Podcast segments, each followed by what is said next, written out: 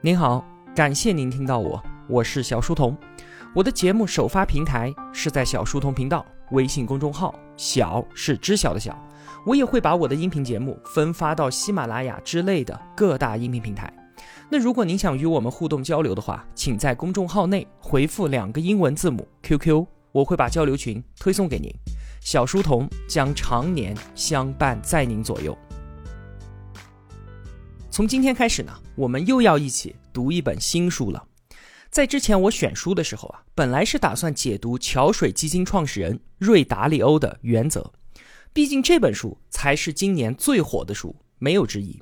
很多同学呢也是对它充满了期待，并且啊，解读《原则》对于我们频道的曝光量来说也是相当有好处的。但是啊，就在我满心欢喜的看完了之后，我只能感叹，华尔街大神离我这样的市井小民的生活实在是太遥远了。他并没有给我一下子就被击穿的感觉。我深深的体会到啊，什么叫做知易行难。我很难参照瑞达利欧的原则来指导我自己的行为，进而改变我的生活。我这样讲啊，并非是说《原则》这本书不好，而是可能因为我自己的等级太低了吧。也许啊，需要过一段时间之后，我才有能力去把握它。所以呢，我非常遗憾的把它放回到了我的书架上面。那么，我选择的书是什么呢？各位同学从标题上已经看到了，《被讨厌的勇气》这本书啊，对于我来说，与原则相比，完全不同的地方在于，这本书在我们中国并没有多大的名气，但是在读完它之后，却让我大呼过瘾，确实是受益良多。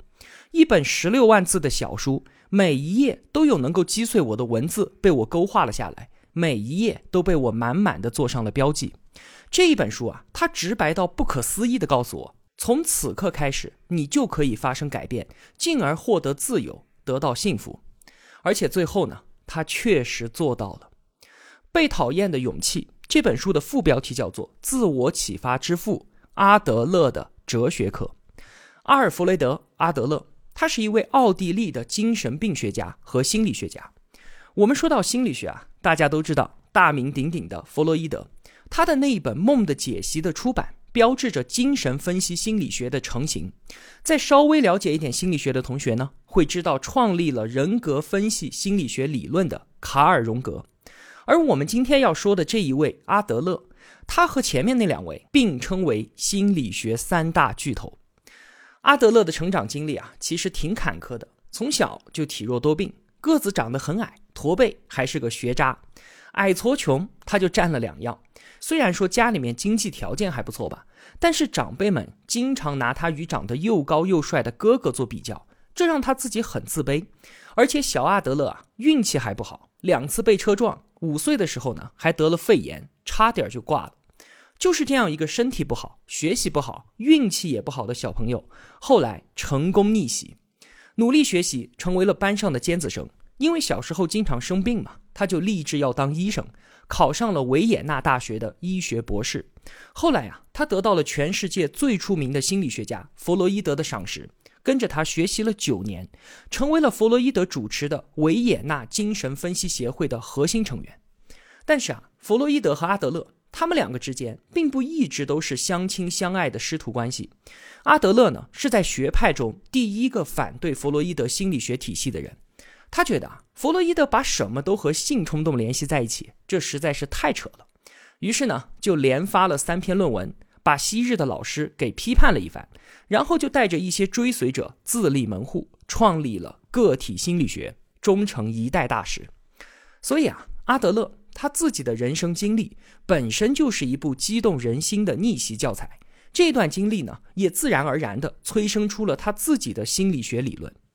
弗洛伊德是认为人的命运是被我们的生物本能所决定的，而阿德勒呢，则强调社会因素对于人们的影响。他认为啊，我们每个人都并非被本能、被过去所禁锢，我们完全可以重新定义过去，通过自己的努力实现自我完善，获得想要的人生还有幸福。阿德勒他自己曾经说啊，将来也许没有人会记得我的名字。但是没有关系，因为阿德勒学派本身被遗忘，就意味着我们的思想已经从一门学问变成了人们共同的感觉。确实啊，阿德勒影响了之后的很多思想者，像是因为全球畅销书《人性的弱点和美好的人生》而闻名的人际关系学大师戴尔·卡耐基，就曾经评价阿德勒说他是终其一生研究人及人的潜力的伟大心理学家，而且在他的著作当中啊，也体现了很多阿德勒的思想。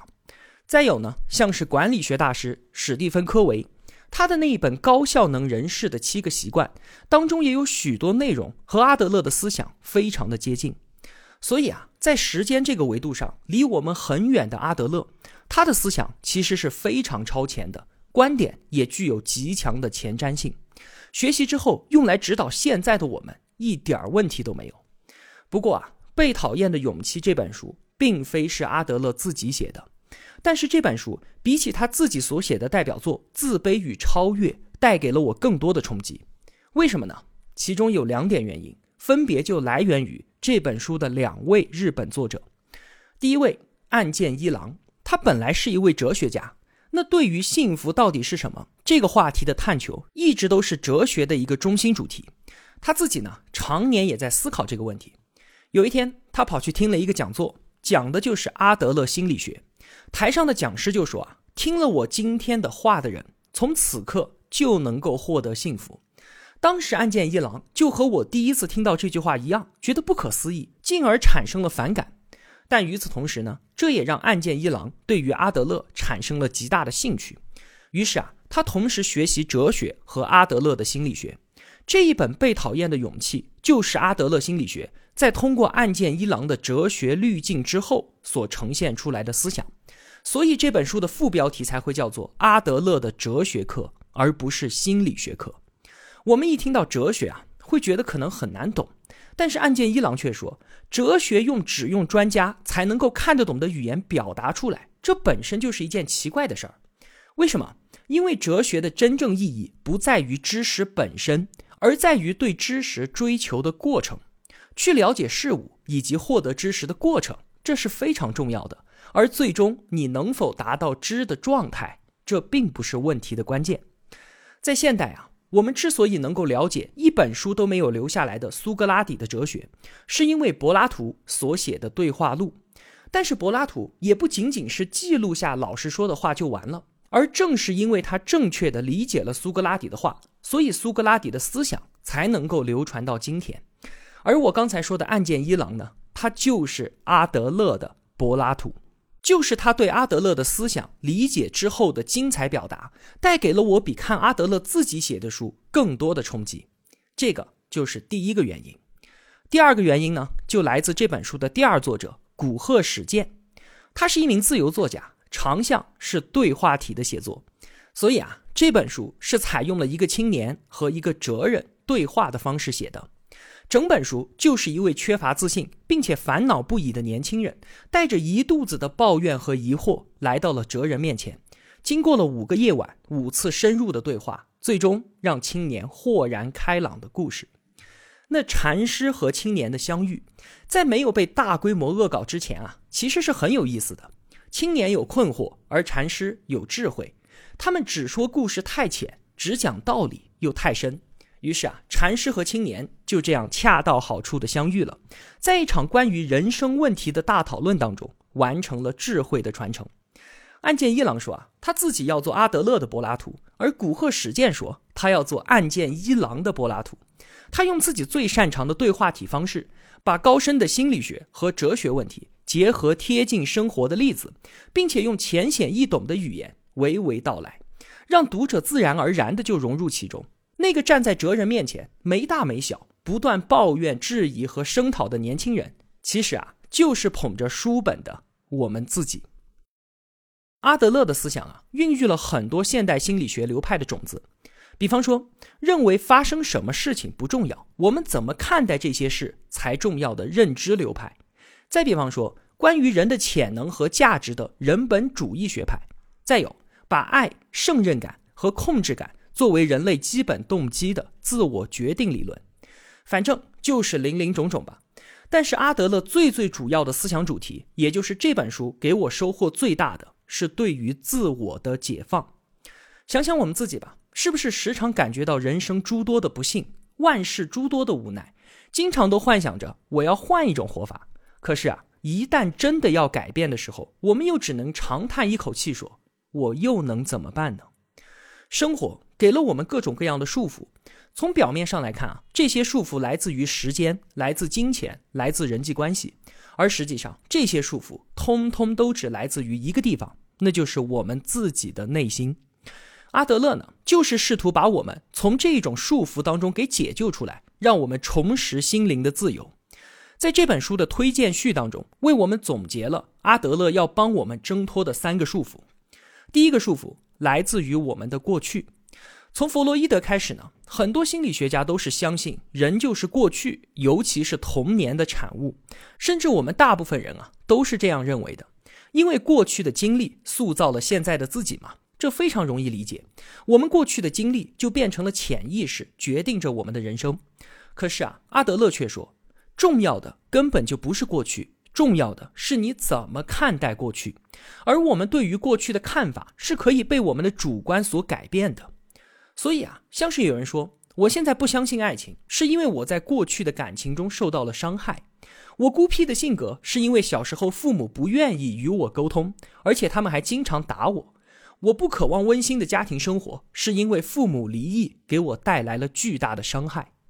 这些说法是不是都非常的熟悉？因为我们就是这样对自己说的。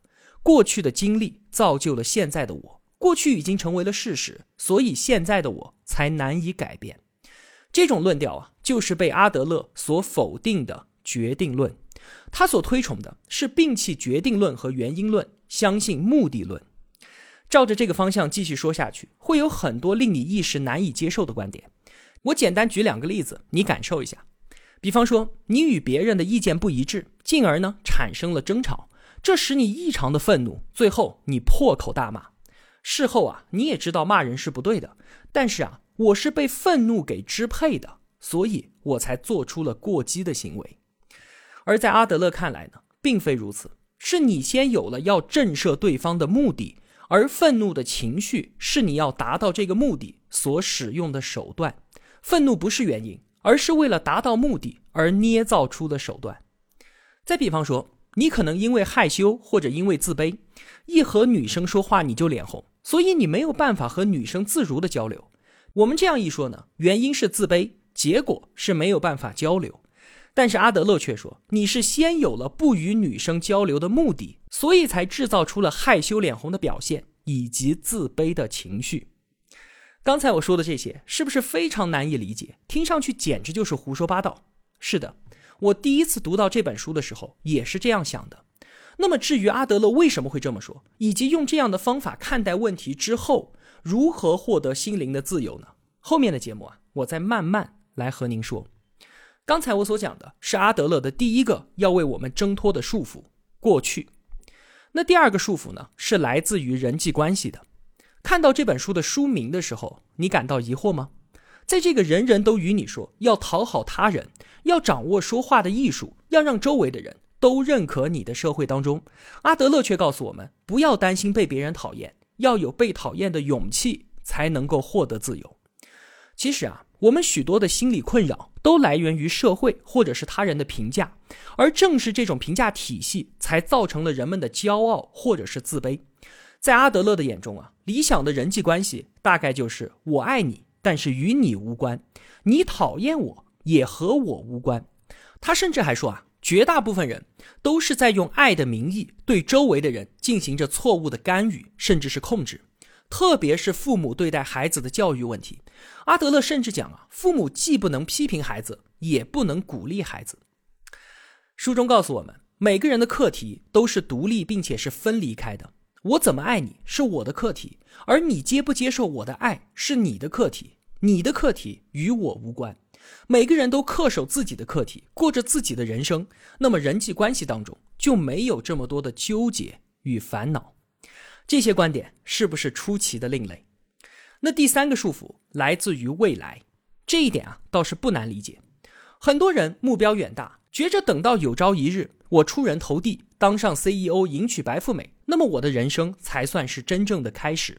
而现在的生活不能称之为人生，只能算是我正在通往人生的路上。那么我们一旦这样想，我们就把现在贬低成为了实现未来的工具。但是其实啊，现在才是我们真正拥有的。正所谓，当你急着奔向未来的时候，说明你已经不喜欢现在了。人生是在每一个瞬间不停旋转起舞的连续的刹那。在舞蹈当中啊，跳舞本身就是目的，最终会跳到什么地方，谁都不知道。当我们停下来的时候，常常会惊讶：我已经到这里了吗？但其实啊，我们不停舞动的每一个瞬间，就已经构成了完整的人生。阿德勒的心理学就是这样，把我们从过去、从人际关系和未来当中解放出来。可是解放出来之后呢？我们越狱成功之后呢？以前的我们裹足不前，我们可以去怪父母，可以怨社会，而阿德勒却完全把人生的责任和选择的权利交回给了我们自己。当我们从这些束缚当中解脱出来之后，却发现我们其实一直都很自由的。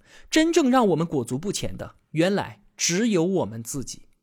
正如本书的名字《被讨厌的勇气》，我们获得了自由，也就意味着我们再也没有任何借口了。所有的责任全全部部都压在我们自己的肩上，而拥有自由、承担责任，这需要无畏的勇气。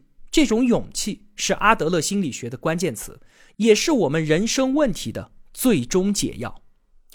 接下来的这一段时间呢，我们一起来读《被讨厌的勇气》。不过啊，请相信我，这一点儿都不轻松。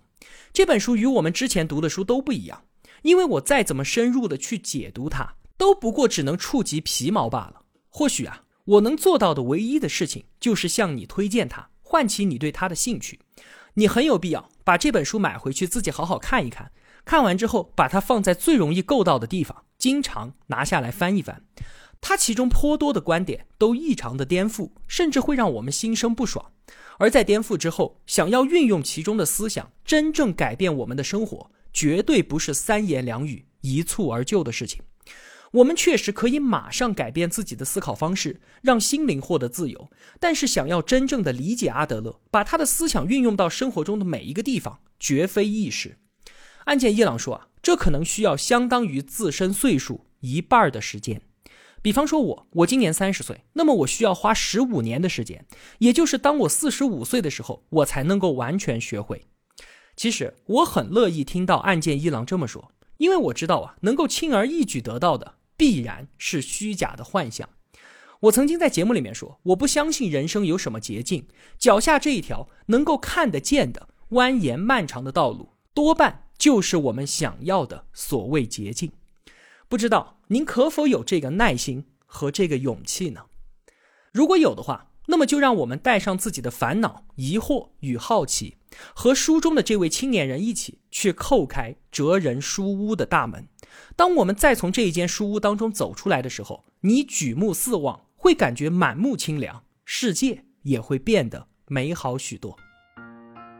好了，本期节目就为您分享这么多的内容。如果我有帮助到你，也希望你愿意帮助我。一个人能够走多远，关键在于与谁同行。我用跨越山海的一路相伴，希望得到您用金钱的称赞。我是小书童，我在小书童频道与您不见不散。